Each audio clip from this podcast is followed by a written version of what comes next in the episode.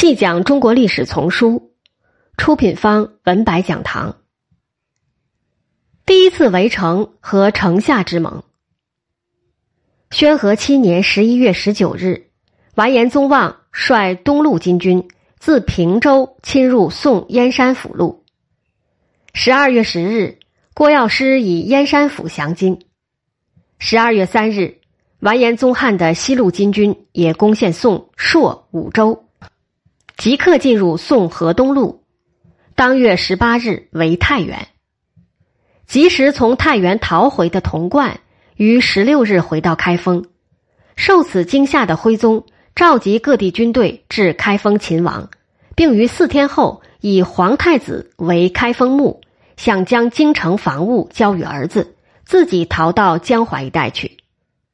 十二月二十三日，己世中吴敏、太常少卿李纲坚持要徽宗传位给太子，才可逃离。徽宗此时已坠入自卑的谷地，又急欲逃离险地，不敢违例，当即写了退位诏书。十天之后，声名狼藉的新任太上皇帝难逃。新即位的钦宗。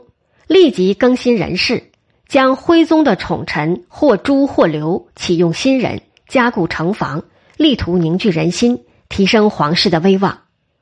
但金军未给对方复苏的时间。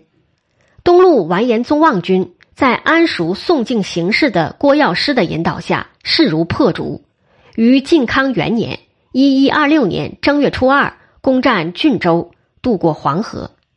钦宗也两度欲逃亡，为李纲等所阻，遂专心经营防御，以李纲为东京留守，御营京城四壁守御史，负责开封城防，同时遣使往金军求和。正月初七，金军抵开封城下，立即开始四面攻城。然而，开封坚城并非辽境诸京可比。数万军民协力防拒之下，金军一时未能得逞。数日之后，便实攻实止。而在战事紧张进行的同时，缺乏坚守信心的钦宗急于求和。对于宋的命运来说，使节往返似乎更有决定意义。从正月二十日开始，朱棣秦王部队，主要是种师道的陕西军队，络绎到来，号二十万。人心稍定，但和谈仍然紧张的进行着。使者带回的和谈条件可说是史无前例的苛刻：犒师之物金五百万两，银五千万两，绢一千万匹，马驼骡驴之属各以万计，尊金主为伯父。南逃的燕云之人全部归还金，割太原、中山、河间三镇之地。又以亲王、宰相为人质，但凡是宋能够做到的，都竭力去实现。绢如数交付，金银数严重不足。在开封全城尽力搜刮之后，得金三十余万两，银一千二百余万两。前宰相张邦昌与徽宗第九子康王赵构置金军为质，其他诸条也基本接受，包括割地之事。情急之下，也一一应允了。当然，所有这一切都不是一口应承下来，而是在多个回合的磋商中逐渐确定下来。这个过程中，形势急剧变化着，尤其是秦王大军既然已大批赶到，金军也暂停围攻，那么宋方何必急着达成协议？除了宋方缺乏抵抗意志是一个根本原因，现实的危机。也仍然是存在的。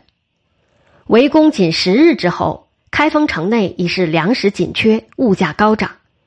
承平日久，军民难以长期忍受这种艰苦的日子，欲往后发生内变的可能性越大。再则，号称二十余万的秦王部队，实际上不过数万人，虚张声势而已。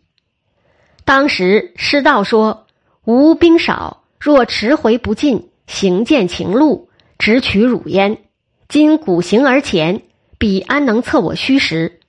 都人之无来，士气自振，何忧贼哉？而他们的战斗力也很难信任。城下之盟商谈中，驻于城外的陕西将领姚平仲以万人袭金营，上至败逃，若屈之野战，更不堪认识。也正是袭营事件，导致宋最后下决心同意割地。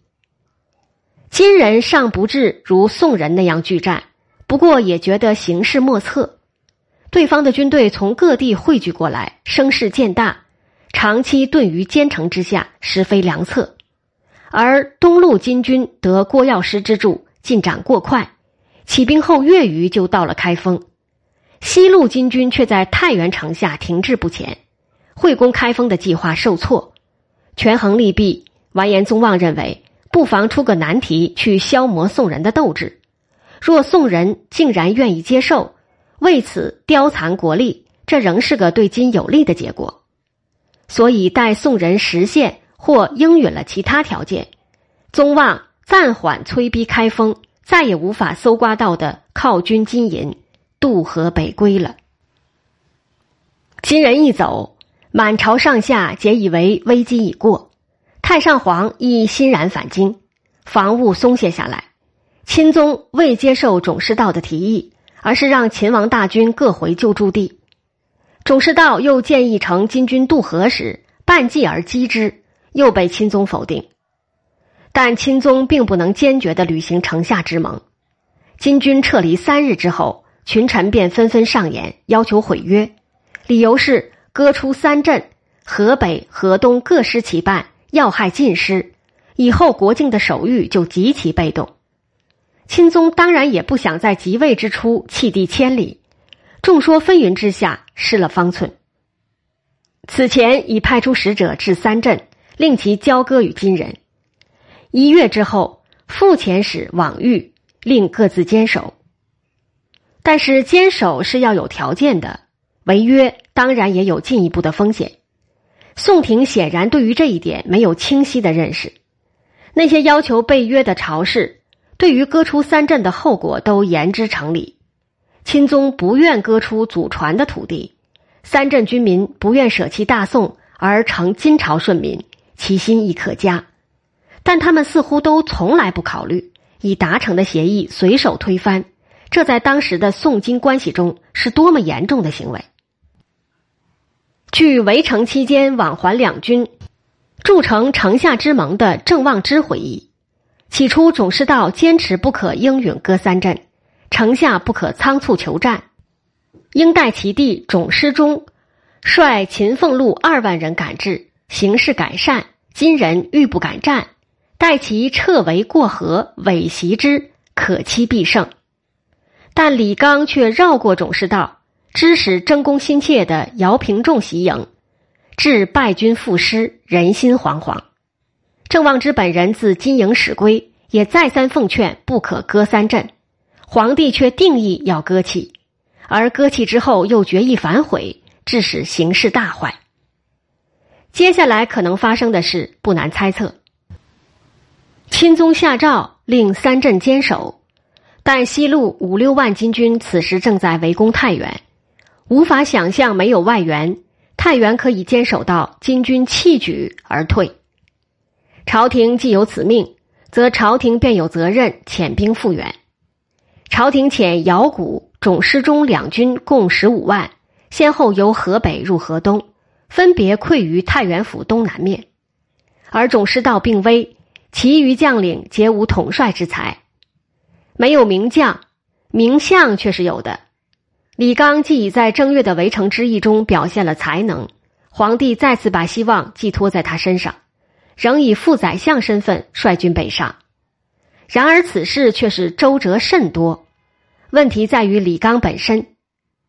五月十九日，钦宗召见李纲，欲以援太原之事。刚以书生不知兵力辞，钦宗不理，径自搬出敕令。李纲在四日之间上章十余，说明不愿担当的各种理由，直至有人提醒他小心皇帝反目，才惶恐受命，一拖再拖。六月二十七日，终于不得已起行，过了黄河，便在岸边休整，累累上书，建议皇帝在黄河以南修城池，又欲大造兵车，多次催促无效，九月十三日，当李纲仍率军停留在千里之外的怀州时，太原苦守近九个月，终于陷落。东西两路金军随即再次南下。